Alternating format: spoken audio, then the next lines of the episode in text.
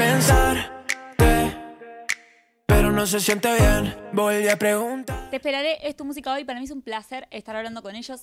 ¿Qué onda este lanzamiento? ¿Cómo se vivió? Re bien, la verdad que súper contento. Eh, nada, sabemos que antes de sacar las canciones hay momentos ahí como de mucha atención, de afinar detalles, cosas, el video, el tema, el máster, todo. Eh, pero bueno, finalmente cuando el tema sale ya como que podés relajar un toque y disfrutar. Eh, y la verdad que este lanzamiento fue todo un éxito, la gente muy buena energía, muy buenos comentarios, así que estamos muy, pero muy contentos. Tuve el privilegio de estar ahí mirando cómo, cómo estaban viendo ustedes esa primera aparición del video en YouTube y pensaba, ¿qué están sintiendo en ese minuto? Porque uno mira y dice, bueno, es, lo, te esperaré. ¿Para ustedes qué es?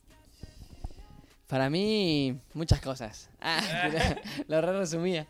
Eh, no, en sí, cuando estábamos pensando la, la idea, hay una pequeña anécdota de, de cuando estábamos pensando la, la, idea en general del tema y todo eso, que él me había pasado la canción y yo dije, amigo, me quiero sumar a este tema, eh, me gustó un montón eso y primero la idea era como se relacionaba con cierto tema y después terminamos haciendo un vuelco, por así decirlo, un giro inesperado a la canción para que transmita otra cosa, incluso, que al yo escucharlo, después de, haber pensado esa idea, que se nos ha ocurrido eso, se me ponía la piel de gallina por, porque me transmitía ya otra cosa completamente diferente a cuando escuché el tema por, por primera vez.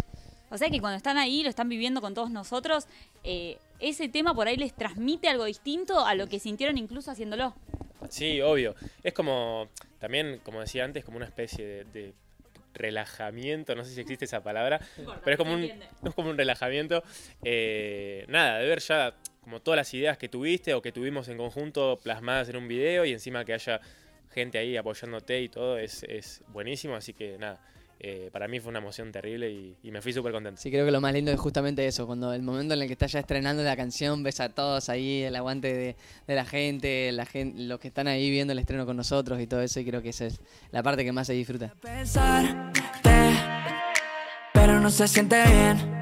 ¿Cómo se dio esta colaboración? Porque vos le mostrás el tema, él te dice quiero subirme, ¿por qué vos quisiste subirte y vos le mostraste el tema con la idea de que él se suba o se lo mostraste tipo, che amigo, mira esto? No, yo cada vez que hago, que termino un tema una maqueta, eh, se la paso a mis, mis amigos más cercanos eh, y bueno, y se la pasé a él para ver qué opinaba, tipo, amigo, mira, hice esto, ¿qué, qué, opinás? Eh, y bueno, su primera devolución fue que le había gustado mucho. y después, como a las dos semanas, me mandó un audio diciendo: Che, amigo, me, me re gustó ese tema, me encantaría subirme, formar parte. Eh, así que fue algo súper orgánico, ¿viste? nunca fue con intenciones de, nada. Solamente fue, amigo, mira, hice esto, listo, joya. Igual. Me subo. ¿Y qué, encontraste en esa canción? ¿Por qué tú sí a la canción?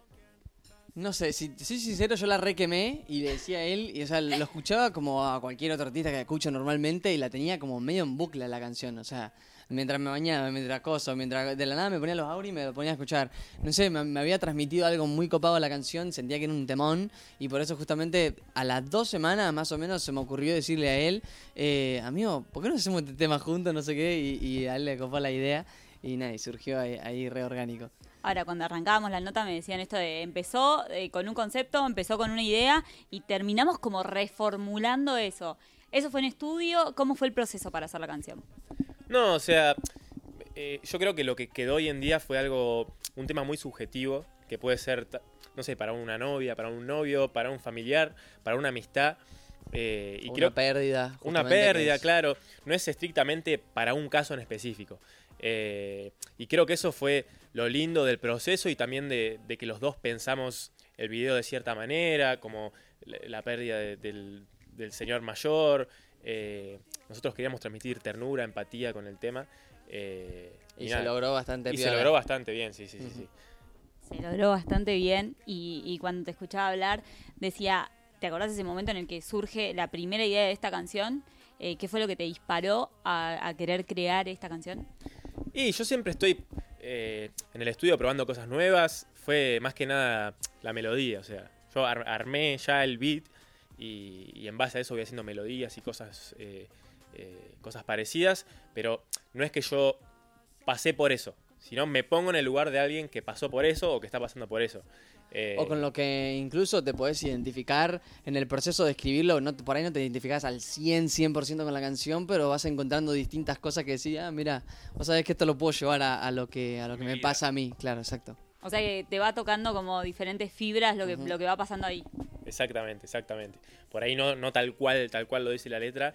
eh, pero bueno, en ese momento que, que cuando hice la primera maqueta fue que estaba un poco en ese, en ese mood, digamos, como medio triste, medio melancólico, y, y bueno, y ahí, y ahí surgió. Yo creo que también un poco de lo importante es poder hacer canciones saliendo un poco de lo que es lo personal, ¿no? Porque si todas las canciones que haces son personales, no, no sé qué sería de- del rumbo de, de las canciones. O sea, sería un mate tremendo. Entonces yo creo que también es un desafío para cualquier artista, cualquier persona componiendo una canción, es poder entender la historia desde el, desde el punto de vista de afuera, o sea, no, no personal, y querer llevarlo todo el tiempo a lo personal, sino poder encontrarle ahí la vuelta para que también otras personas se puedan sentir identificadas o crear una, una historia. Hace poquito estábamos en el estudio y le decía a él, amigo, tenemos que en una flashear alguna historia y crear una canción más una historia que no tenga nada que ver ni con amor, ni con esto, ni con lo otro, o sea, eh, crear algo de cero que, que, fue, que esté fuera de lo que es nosotros, claro. O sea que la inspiración puede venir de cualquier lado. Puede venir de esto, de che, hagamos algo que nada que ver. O puede venir de, me pasó esto, estoy en este mood, quiero hacer una canción. ¿Te tiro una? Dale. Sí, ¿Tira- claro. ¿Tiramos esa? Sí, ya te la iba a tirar.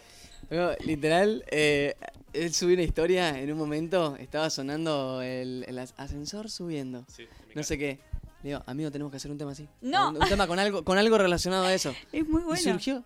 O sea, Temón. un temón. Pará, Temón. hicieron el tema, el tema solo con el Ey, as- me estoy, me estoy, me fui. Me re quemé. Pero bueno, ya fue. ¿En qué momento descubrieron que podían hacer una canción desde una frase como ascensor subiendo?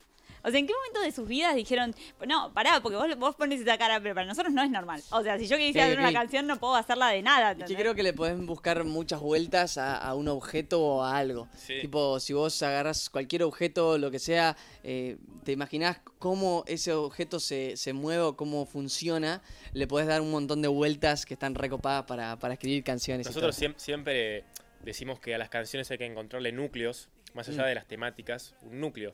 Porque la canción puede ser de amor, de que me gustás, lo que sea, pero nos gusta que tenga un núcleo que sea fuerte. En este caso te esperaré, ponele. En su caso, portal. Ya, ¿me entendés? Es eh, algo que nuclea el tema y que ya lo identificás. Ah, dijiste que era para siempre. Hoy las canciones eh, salen generalmente, no solo eh, uno las puede escuchar, sino también las ve a través de imágenes que cuando empiezan a aparecer. O sea, cuando, cuando surge la idea del video, por ejemplo. En el momento que estaban haciendo la canción, una vez que la tienen terminada. ¿qué Yo creo que es un poquito de ambas. Tipo, es. Eh, cada, a- podés estar escribiendo la canción y en base a la, el estar escribiendo, te vas pensando el video. Y gracias a pensarte el video, imaginártelo ahí en la cabeza, vas imaginándote también un montón de la letra. Y a veces surgen los videos sacados que decís, amigo, con esta canción podemos hacer esta cosa. Y, y se te vuela la cabeza claramente. Bueno, yo soy revolado con las ideas de los videos y todo eso. Eh, pero sí, a veces es en, en el mismo estudio cuando haces la canción o el después, cuando estás craneando ahí, no sé, que estás cenando y empezás a hablar sobre el video, sobre cómo puede Él ser. literalmente está, por ahí está comiendo un sándwich y te dice, amigo, el video puede tratar de... Y vos te quedás como, what the fuck, amigo.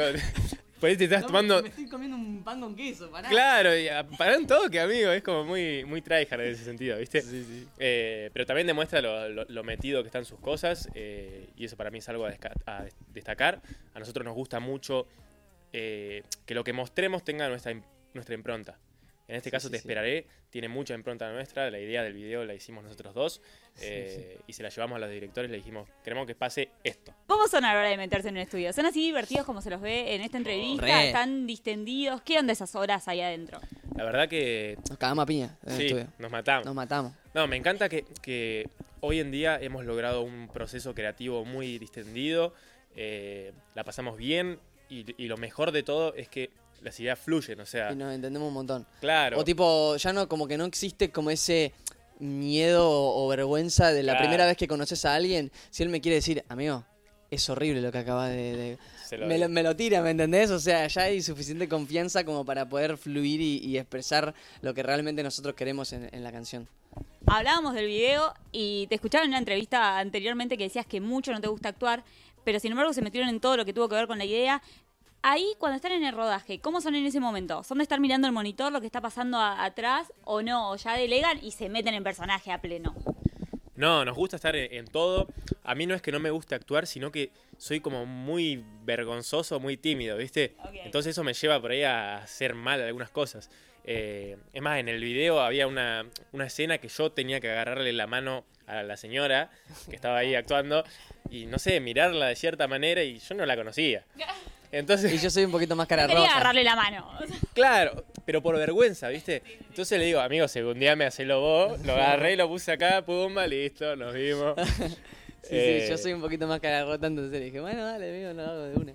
Eh, sí, yo creo que es, es un poquito también eso, de que en el rodaje detrás hay como 30 personas por ahí. Está el que ve la luz, el que esto, eh, 20 personas en el monitor mirando tu toma. Silencio, como en silencio. Claro, y todos absolutamente en pleno silencio mientras vos tenés que darlo todo. Entonces, eso a veces te puede incomodar un montón. Y a mí, en los primeros rodajes, de los primeros de todos, me pasaba un montón eso, de, de- de el sentir esa, esa vergüenza. Sobre todo por ahí, no sé si alguien me lo imagino en, en- en poniéndome en el lugar de otra persona que, que quiere actuar o lo que sea, y le complique eso. Me lo imagino, no sé, un rodaje afuera con gente incluso que no está ni siquiera en el rodaje, sino que simplemente pasa por la calle o lo que sea. Es como que darlo todo delante de gente puede costar un poco. Y en la postpro, cuando les mandan, les mandan una primera Uy, entrega que dicen tipo, che, Ahí nos corregime, cambia. Ahí nos metemos. Este es, es fuertísimo, o sea, por decirlo de alguna manera. Pero Eh, soy bueno. Sí, sí, sí. Es tipo, cambia el plano que está a los 0.56. Claro, claro. No, no, yo paso todos los minutos. O sea, lo que, lo que también intento es que no sea tan un, un mate enorme para la persona que edita, Obvio, ¿viste? obvio, obvio. Entonces eh, le paso, mira, minuto 0.56, cambia esto por esto. Minuto eh, es como que estoy acostumbrado a pasar una lista de cada cosa. Y bueno, eh, mientras que la facilito, también la complico, pero bueno. Con los temas no es así igual. Yo cuando le paso un tema, tipo se ha terminado, le digo, Me, amigo, con- este, me contengo. este es el máster. Y, digo, uh, a ver qué va a decir. Y no, tipo tira unas No, en cositas. realidad no, lo- no me gusta dar mis opiniones ni bien escucho algo. eh, porque es como... Son acertadas igual. eh, Probablemente, acertadas. probablemente hago, no sé, un, una- un cambio de chip o algo cuando me levanto al otro día y lo escucho y pienso de otra manera. Entonces trato de no, en caliente, ni bien escucho la canción, decir mi opinión, sino que trato de Esperar. esperar, claro, exacto. Y después sí, después ya, Y después ya te tiro todo, te bajo todo. Bueno, mientras nosotros disfrutamos, te esperaré. ¿Qué me pueden adelantar de lo próximo, de lo que se viene? Vamos a estar conociendo más música, se vienen shows. Bueno, se vienen eh, muchos shows acá del señor, tiene varios Gran Rex agotados.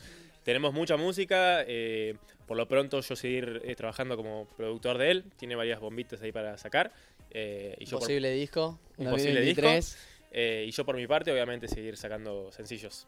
Bueno, ahí vamos a estar nosotros muy atentos a todo lo que se viene. Gracias por la nota y éxitos, chicos. No, que sigan los gracias a vos éxitos. por invitar. Chicos. Porque no hay nadie que esté aquí a mi lado. Y hoy volví a pensar